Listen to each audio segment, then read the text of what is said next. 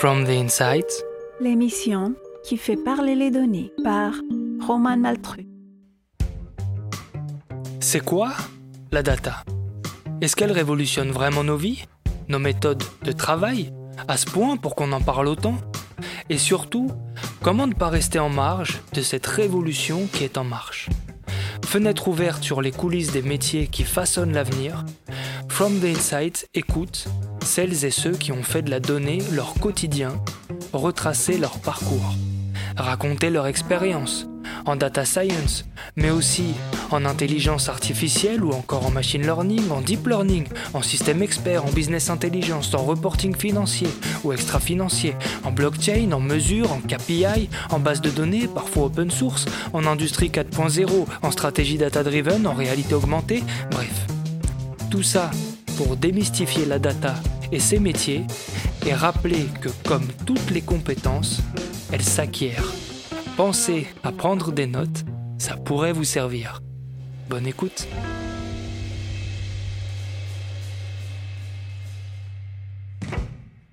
Bonjour à toutes et à tous, j'espère que vous avez passé une bonne semaine. Bienvenue dans ce troisième et dernier volet de notre rencontre avec Luc Julia. Aujourd'hui, nous allons parler d'intelligence artificielle, notamment pour tout ce qui est liberté de l'humanité, de responsabilité en cas d'accident, et des principes éthiques qui doivent s'appliquer à l'IA. Je vous souhaite une bonne écoute. À tout de suite. Toi, en tant qu'expert dans le domaine, tu dis souvent que tu développes les choses pour aider les gens. Comment est-ce que tu places, dans ta réflexion, comment est-ce que tu places l'humain au centre? L'IA, en fait, aujourd'hui, c'est plutôt elle qui apprend de nous. Tu vois, c'est nous qui apprenons à la machine euh, en mettant nos photos, en taguant les gens, etc. À quel moment est-ce que c'est la machine qui nous aide, nous, à être plus libres, par exemple? Bah Non, elle ne nous aidera pas à être plus libres. C'est nous qui nous aidons. Pour répondre à ta première question, euh, mon approche est complètement égoïste. Quand je dis euh, je, crée les choses pour les vrais gens, je commence par créer des trucs pour moi. D'accord?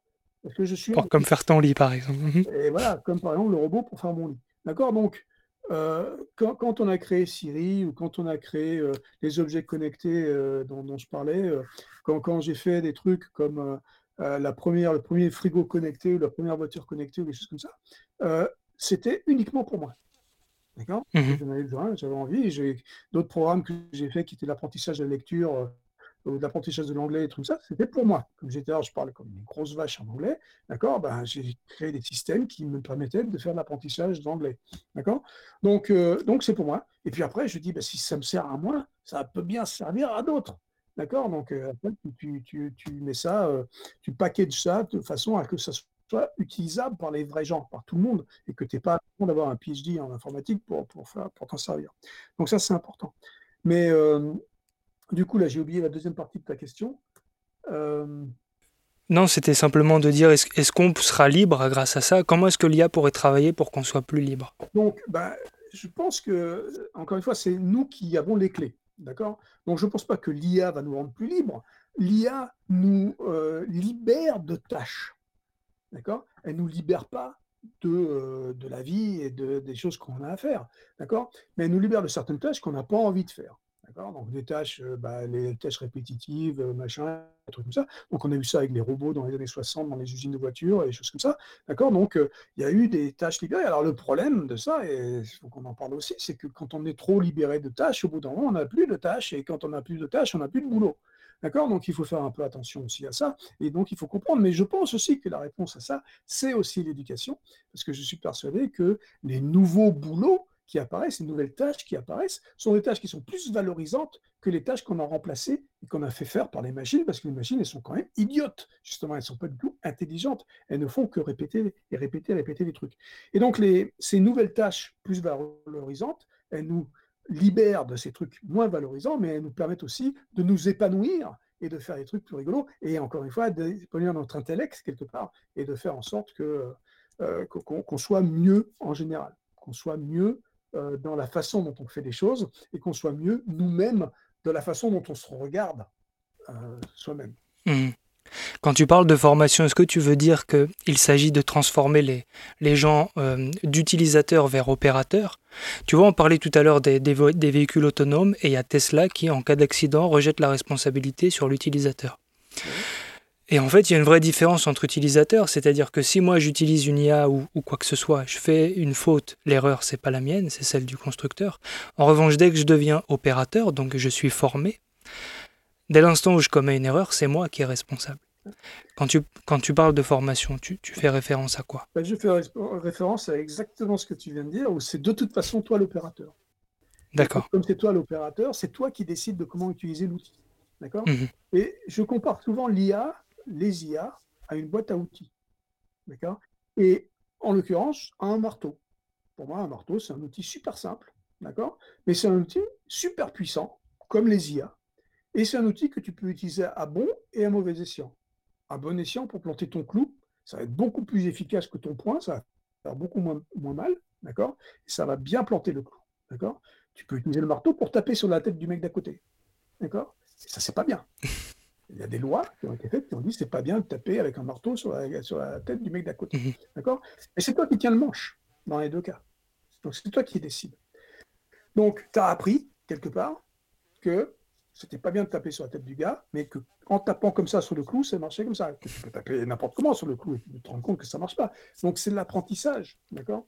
Et pour les pour euh, cet outil, tu vas le prendre en main, d'accord? Et tu vas faire des choses avec, et tu vas le masteriser, et tu vas l'améliorer par ton utilisation. Eh ben, les, les intelligences artificielles, c'est la même chose. Elles vont te permettre de ne pas te faire mal à la main, d'accord? Donc, elles vont faire des trucs mieux que ce que toi, tu aurais pu faire tout seul, d'accord? Donc, tu vas être augmenté. C'est pour ça que j'appelle ça l'intelligence augmentée. Ce n'est pas le domaine qui est l'intelligence augmentée, c'est ton intelligence qui va être augmentée dans un domaine très, très particulier par cet outil. Mmh domaine particulier, de planter les clous, d'accord? Ça fait moins mal au point. Très bien. Donc, mais, ben, au moment où tu utilises ces machins-là, tu te rends compte quand même que c'est puissant parce que c'est en train de faire quelque chose que toi, tu aurais pu faire, mais euh, tu aurais mis beaucoup plus de temps, tu te serais fait mal, machin, etc. Donc, tu te rends compte que c'est puissant et tu te rends compte quand même que ça pourrait être utilisé aussi autrement. Et, et donc, c'est cette réflexion-là qui fait que tu te rends compte que, bah ouais, il faut un opérateur. Alors après, il y a des choses, on fait confiance, on ne fait pas confiance. Je ne veux pas être en contrôle tout le temps. De temps en temps, je vais laisser mon marteau par terre. Il y a un connard qui va venir marcher sur le marteau et ça va lui revenir dans la tronche. Bon, ben voilà, eh, c'est des trucs qui arrivent, d'accord? Bon, c'est un dessin animé, mais ça arrive, d'accord? Donc, de temps en temps, il y a des accidents. Et des accidents, il y en aura de toute façon. Et, donc, euh, c'est ce qu'on est capable et ce qu'on va pouvoir, en fonction de notre éducation, en fonction de ce qu'on va pouvoir comprendre de l'outil, on va être prêt à accepter des risques. Parce que des risques, il y en aura de toute façon.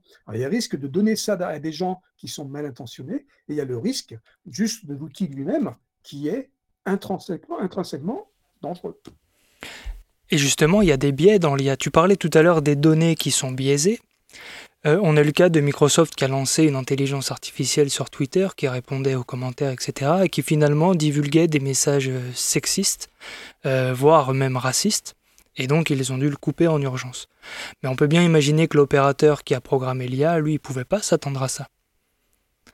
comment est-ce qu'on peut euh, du coup... Euh, comment, comment est-ce qu'on... je, pense qu'il aurait pu s'attendre à ça. D'accord? Parce que, euh, parce que tout est... Alors, on ne sait pas exactement quels sont les tenants et les aboutissants du machin. Hein. Microsoft ne s'est pas étendu là-dessus. Mais Ty, là, le robot dont tu parles, le, le chatbot dont tu parles, ils l'ont débranché au bout de 16 heures. Ils ont mis des mois pour le réaliser. Au bout de 16 heures, ils ont été de, le, débrancher mmh parce que le truc était devenu euh, raciste et enfin incroyable. Quoi. Il insultait les Noirs et les femmes, euh, bon, de manière extraordinaire.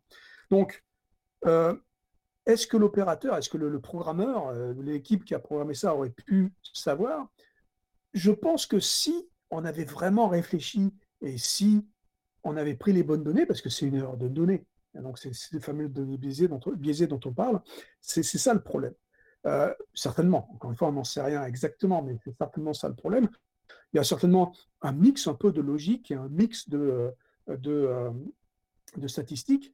Et donc, dans la logique, bah, il y a peut-être eu un bug ou deux de temps en temps qui faisait que bah, on va s'adapter un peu plus au, au, public auquel on s'adresse. D'accord? Quand tu crées un chatbot, tu fais en sorte que bah, s'intègre bien euh, avec les personnes euh, qui, à qui il va s'adresser ce chatbot. Donc euh, là, en l'occurrence, c'est un facteur d'adaptabilité quelque part. Tu vois, donc c'est une règle qui dit, bah, tiens, tu vas utiliser les mêmes mots que les gens à qui tu vas t'adresser. Donc sur Twitter, au bout de deux trois, deux, trois interactions, les gens ils s'insultent. bah voilà quoi. Donc ça, ça a bien marché. Le truc, il a insulté les gens aussi au bout de trois interactions. Donc ça, c'est relativement facile à fixer. C'est une erreur de logique. C'est une erreur de logique. Après ça, il y a les erreurs de data, donc qui sont beaucoup plus comment perverses. Et, et, donc, on peut très bien imaginer que ce, ces gars-là, ils ont pris une base de données qui était raciste intrinsèquement. Alors, pour ça, c'est pas très difficile à imaginer parce que il se trouve que c'est compliqué de trouver des bases de données de conversation annotées. D'accord C'est hyper compliqué parce que c'est pas. à part Google et Amazon, peut-être, il y a peu de gens qui ont des bases de données de conversation annotées parce que c'est ce qu'il faut que tu aies pour pouvoir créer un système d'intelligence artificielle. Il faut que tu aies la vérité annotée. ce, serait, ce serait les données d'entrée en fait. Les données d'entrée, ouais. ce qui permet de créer un modèle. Mmh d'accord? Mmh Pour pouvoir reconnaître un chat, il faut que tu aies plein d'images de chats, et comme ça, tu vas pouvoir dire ça, c'est des chats, et donc euh, tu vas pouvoir après, statistiquement, dire c'est un chat. Mhm. D'accord? Donc, euh, il se trouve que bah, une conversation, c'est plus compliqué qu'un chat. D'accord? Et, sachant qu'une une, intelligence artificielle, pour reconnaître un chat à 95%, elle a besoin de 100 000 chats. D'accord? Donc, elle a quand même besoin de beaucoup de chats. D'accord? Donc, une conversation, une conversation, c'est beaucoup plus compliqué que les chats. Donc, il va avoir besoin de beaucoup, beaucoup de données. Il se trouve qu'il y a une database qui existe depuis les années 50 qui s'appelle Switchboard. Excuse-moi. Euh, et Switchboard est une base de données de conversations téléphoniques retranscrites. Donc exactement ce dont on est en train de parler ici. Le problème, c'est qu'elle existe depuis les années 50, justement. Et donc, si tu prends un, sous-ensemble de ce truc-là, bah, si, tu prends, euh, la, euh, si tu prends la base de données Switchboard dans l'Alabama dans les années 50, tu peux être sûr que les blacks ne vont pas être très bien traités dans ce truc-là. D'accord? Donc, intrinsèquement, si on a pris quelque chose comme ça, les données sont biaisées, et donc ça n'avait pas longtemps à remonter à la surface, hein, et puis à dire euh, au bout d'un moment que euh, les, nègres sont pas. Mmh, mmh, mmh. Donc euh, c'est ça le, biais. Et alors le problème du biais, c'est qu'il y a des gens qui s'en rendent compte. Donc encore une fois, ça va par éducation, ça va par réglementation. Donc on va se dire, comme ce qui s'est passé par exemple avec Apple récemment, là, il y a un an maintenant, quand la, la, carte de crédit Apple euh, était euh, donné 50% de moins aux femmes qu'aux hommes en crédit. C'est magnifique ça. D'accord Il n'y a aucune raison aujourd'hui à, à, situation euh, exactement la même situation, même revenu, machin, etc. La femme avait la moitié de l'homme. Magnifique. Pourquoi? Parce que historiquement, c'est comme ça. Les, les, bases de données de crédit de banque étaient comme ça. Donc la base de données était biaisée, donc on peut essayer de la débiaiser. Le problème, c'est que quand tu vas avoir les data scientists maintenant et tout ça qui vont aller chercher les, data, les data, les bonnes data, et puis qui vont aller chercher à débiaiser ces data qui potentiellement sont biaisées, parce qu'à la fin, tout est biaisé, l'histoire est biaisée. Bien sûr. Donc, tu vas vouloir maintenant débiaiser ça, mais au moment où tu vas débiaiser ça, tu vas rentrer ton propre biais. Bien sûr. D'accord? Et, et, donc, et là, c'est là où ça commence à être un cauchemar. Et c'est là que l'éthique arrive.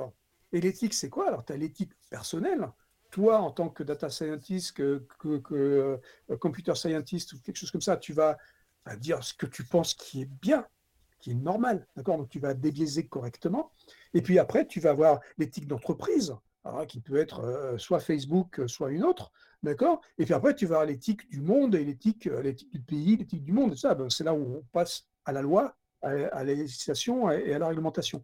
Mais voilà, à un moment donné, il faut qu'on se mette d'accord de ce qui est bien et ce qui n'est pas bien. Et c'est pour ça qu'il faut des lois et c'est pour ça qu'il faut de la, régulation, Luc, dis-moi en fait, moi si je suis entrepreneur ou manager, voilà, je sais pas vraiment s'il y a une réponse à cette question. J'y connais rien en IA. Je sais que c'est important pour euh, mon entreprise. Par où est-ce que je commence? Donc, euh, tu commences par euh, comprendre déjà ce que c'est que cette IA magique dont on te parle tout le temps là. Et tu te rends compte que c'est pas magique. D'accord? Et tu te rends compte que ça va être compliqué de faire faire des tâches qui sont des tâches qui sont exercées par des humains dans ton entreprise. Ça va être compliqué de les faire faire par les machines. Mmh D'accord? Mais il y en a certaines, tu vas pouvoir les identifier comme étant ces tâches répétitives, ces tâches qui sont finalement qui ne demandent pas beaucoup de, de réflexion. Tu vas te dire, ben, finalement, ça, c'est peut-être bien. D'accord? Tu vas demander à des gens, tu vas voir avec des gens qui ont fait dans d'autres domaines et qui ont fait des trucs peut-être un peu similaires. Et puis, tu vas pouvoir commencer par déterminer ces tâches-là. Et puis tu vas te faire aider, hein, parce que tu vas, tu vas avoir des gens, que ce soit les data scientists dont on vient de parler, ou que ce soit les roboticiens, ou que ce soit des gens comme ça, donc ils vont t'aider à identifier ces tâches, et donc tu vas commencer à utiliser ces IA. Mhm. Et puis à un moment, tu vas avoir à prendre des décisions. Ce dont on vient de parler juste avant, là, c'est quand on parlait d'éthique, tu vas avoir à prendre des décisions éthiques. Non seulement par rapport à tes employés, d'accord, pour leur expliquer que bah, ces tâches-là que vous faisiez, les gars, bah, vous n'avez plus besoin de les faire. Mais d'ailleurs, euh, n'ayez pas forcément peur, parce que ça veut dire qu'il y a des nouvelles tâches pour aller superviser les IA parce qu'elles sont un peu con ces IA, hein. donc pour les superviser. Et donc, justement, ça fait, ça valorise ces nouvelles tâches, d'accord Parce que bah, maintenant, tu, prends le dessus sur ces IA. Donc, il y a des choses intéressantes à dire. Mais éthiquement, il faut expliquer ça. Et puis, éthiquement, il faut que tu prennes des décisions aussi sur la façon dont la tâche, quelle que soit celle que tu as voulu remplacer avec ces robots, euh, bah, euh, il faut expliquer que ça le fait mieux que les humains et que ça le fait mieux dans le contexte particulier de ton entreprise ou de ton, de ton service ou de ton produit. D'accord? Donc tout ça, c'est des problèmes éthiques parce que ah ben, il y a des choses qui sont euh, qui sont pas forcément mieux. D'accord euh, Faire une, un, flanc euh, par une intelligence artificielle, c'est peut-être des raccourcis qui sont pas forcément les, mieux. Mmh. Donc il faut, il faut... Oui, et c'est là qu'on se dit dans quoi ça vaut le coup de faire de l'IA, dans quoi ça vaut pas vraiment le coup. Et donc c'est pour ça que la régulation, quelque part, va nous aider aussi, parce que mon éthique, de temps en temps, elle peut être un peu biaisée aussi. D'accord Et je veux pouvoir peut-être gagner plus de sous que, que m'intéresser. Euh, d'accord Donc, euh, voilà. Donc, il va falloir qu'il y ait une réglementation à un moment donné qui va me, qui va me remettre dans le droit chemin. Et toi, Luc, si tu avais un budget de 10 millions d'euros ou 10 millions de dollars, peu importe, qu'est-ce que tu en fais? Ben, Je l'ai. Hein, bon, alors, 200 millions dans ce cas. Je sais pas jusqu'où on peut aller c'est ce qu'on disait tout à l'heure sur les grandes entreprises. Euh, tu n'as plus un problème de budget. Euh, ah, tu avais vraiment carte blanche. Ah bah Apple, si tu veux, j'avais jamais vu autant de zéros de ma vie. Hein. Euh, c'était beaucoup de zéros. Donc, bon, quand tu veux faire quelque chose de nouveau, d'incroyable, et qui va bah, être utilisé par 500 millions d'utilisateurs, quand même, 500 millions, c'est quand même mmh pas mal. donc, donc tu, dis que c'est bien. Quand tu as un Samsung qui crée donc ce cloud où il va y avoir plus d'un milliard d'objets connectés, tu vois, c'est voilà. Donc ces chiffres, ça, ça, ça peut dire. mais il faut que tu aies un budget pour faire ça. Donc du coup, bah, on, ne va pas parler de, du montant parce que ça veut rien dire. Mais si tu, si on te laisse carte blanche, bah, moi, mon but aujourd'hui, c'est de, faire comprendre aux gens comment ça marche. D'accord? Donc, c'est ce que, ce que j'essaye de faire le plus possible. C'est l'histoire du bouquin, c'est l'histoire de ce que je fais en permanence quand je parle aux gens et quand j'ai fait l'évangélisation. mais c'est aussi créer des systèmes qui, à la fin, vont aider ces gens. Hein. Moi, je n'ai pas, pas changé par rapport à, à 1977 ou 75 quand j'ai créé mon premier robot. Donc, donc voilà, euh, c'est faire en sorte que les gens soient plus contents et qu'ils aient plus de temps pour eux. Alors, le, danger euh, d'être trop optimiste, euh, c'est de dire que le temps gagné avec, ces robots, avec ces choses, ben, les gens ne vont pas l'utiliser en fait à bon escient. D'accord? Ne vont pas l'utiliser à lire des bouquins, euh, à, interagir avec les autres, à faire du social, etc. Ils peuvent très bien euh, rentrer dans, des, dans du faux social, euh, dans ces réseaux sociaux qui n'ont rien à voir avec le social. ils peuvent rentrer dans, dans, des, des, trucs où ils vont s'avachir sur un canapé à regarder des trucs débiles à la télé. donc ça, ça m'embête parce que c'est une solution de facilité j'espère tout le temps que l'humain, quelque part, il a une volonté de, de, se, de se cravacher un peu et de faire des trucs incroyables. Est-ce que tu aurais un livre justement à recommander à quelqu'un qui voilà, il profite de l'IA, il a plus de temps libre Qu'est-ce qu'il peut lire? Bah si, bah, des, livres. Bah, un livre qui t'est marqué, par exemple. Bah, il, y en a, il y en a plein, mais moi je suis très, je lis que des romans policiers tout le temps. Donc, euh, pas de science-fiction parce que je l'ai fait. Donc, euh, mais, euh, mais, les, les, romans policiers, c'est magnifique, c'est extraordinaire. Donc, De Nanks, par exemple, c'est un de mes auteurs préférés. Donc, bref, c'est. Mais si on parle d'un bouquin, par exemple, de, de bouquin d'IA, et d'IA et de philosophie un peu, moi j'aime bien recommander mon, mon, ancien prof, hein, le gars à cause de qui j'ai fait l'IA officiellement. C'est mon ancien prof de, de, de, fac, mmh en fait. Et, et, donc, évidemment, là, tu vois, au moment où je dis je viens de un blanc extraordinaire, je ne sais absolument plus comment il s'appelle, et il va vouloir beaucoup si toutefois il écoute. Euh, non, mais tu, me donneras son livre, on le mettra de toute façon dans, sous le podcast, comme ça au moins. voilà. Donc, mais, mais, si tu veux, c'est lui, si tu veux, ce qui est intéressant dans ses bouquins, c'est que non seulement il parle d'IA, donc il parle un peu de technique et tout ça, mais surtout, il fait en même temps de la philosophie. Et donc, il, remet ça au milieu de nous, et donc il, explique pourquoi pourquoi on peut en faire et pourquoi on peut en voir. Et puis, comme la plupart des scientifiques qui font de l'IA, euh, il est d'accord avec ce que je raconte, hein, dans le sens où euh, euh c'est pas magique. Et, euh, et, à part les deux, trois bouffons, les Musk et autres, et autres qui sont là pour se faire mousser qui ont un ego surdimensionné, les gens qui font de l'IA disent à peu près tous la même chose, que c'est pas, c'est une, c'est une autre type d'intelligence, c'est pas de l'intelligence, c'est quelque chose d'autre. Et c'est très bien, c'est mieux comme ça. C'est ce qu'on parlait tout à, tout à, fait au début de, euh, de cette multidisciplinarité. Bah, c'est bien, c'est quelque chose de complémentaire, c'est quelque chose qui est différent de nous, ça fait pas pareil que nous, ça fait juste pas pareil. C'est complémentaire. Mmh. complémentaire. Tu dis que laisser notre curiosité nous guider où qu'elle nous mène. Euh, donc je me pose la question, la dernière question. À quoi est-ce que Luc Julia occupe-t-il son temps? Bah, moi, je, suis toujours en train de chercher ce qui pourrait euh, amuser les gens. encore une fois, aller faire en sorte que euh, ça, les aide et que euh, il y a ces objets. je, vais revenir sur l'IoT, mais donc l'intelligence of things, où ce petit criquet là, il est en permanence sur ton épaule et mhm. il t'aide à faire tous les trucs qui te semblent compliqués. Et donc ça, c'est ça, je trouve ça euh, extraordinaire. Jean-Gabriel Ganassia. Voilà, l'auteur du livre et ton ancien prof. Jean-Gabriel Ganassia. Merci beaucoup, Luc, pour ton temps. Avec plaisir. À bientôt. Voilà, c'est la fin de cette rencontre. J'ai beaucoup aimé discuter avec Luc. J'aime beaucoup sa manière, voilà, simple, décontractée, naturelle d'expliquer ce qu'il y a et comment ça marche. J'espère que vous avez pris autant de plaisir que moi à écouter cet épisode.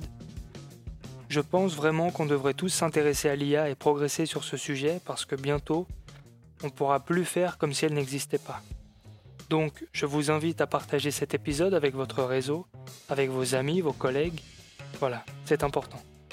La semaine prochaine, je recevrai Lydia Bessaï, qui est data scientist chez IBM. Nous parlerons toujours d'intelligence artificielle, mais cette fois-ci, ce sera à travers le prisme des neurosciences. En attendant, si vous voulez échanger et discuter avec nous, rejoignez la communauté Garbage In, Garbage Out. Euh, bon, comme c'est pas facile à dire, je dirais GIGO maintenant. Toutes les infos sont sur From the Inside. Avant de vous laisser, je vous rappelle de nous mettre un commentaire ou une note sur Apple Podcast si c'est pas déjà fait.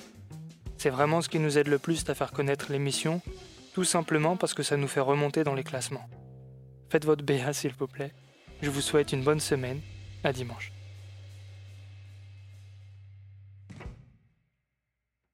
Cette émission a été préparée avec Nicolas Fronto et Raphaël Pazumian pour le mixage.